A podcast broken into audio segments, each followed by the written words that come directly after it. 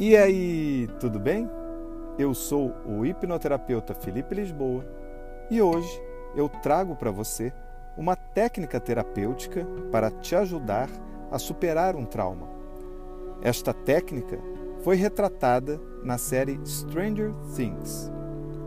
Mas atenção, antes de continuar ouvindo este episódio, saiba que ele contém spoilers da série Stranger Things que, aliás, está disponível no Netflix.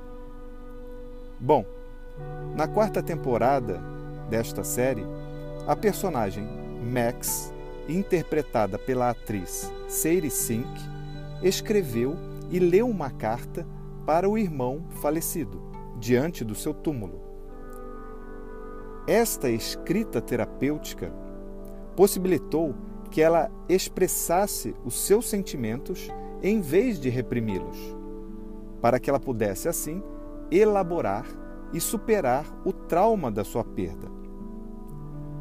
Perceba que o objetivo da carta é liberar a dor sobre o que aconteceu com você, para que depois não vire sintoma e você se torne inteiro novamente.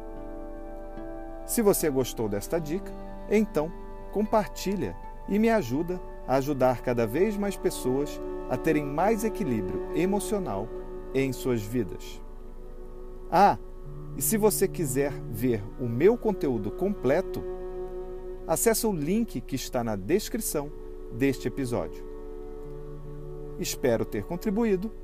Um abraço e até o próximo episódio.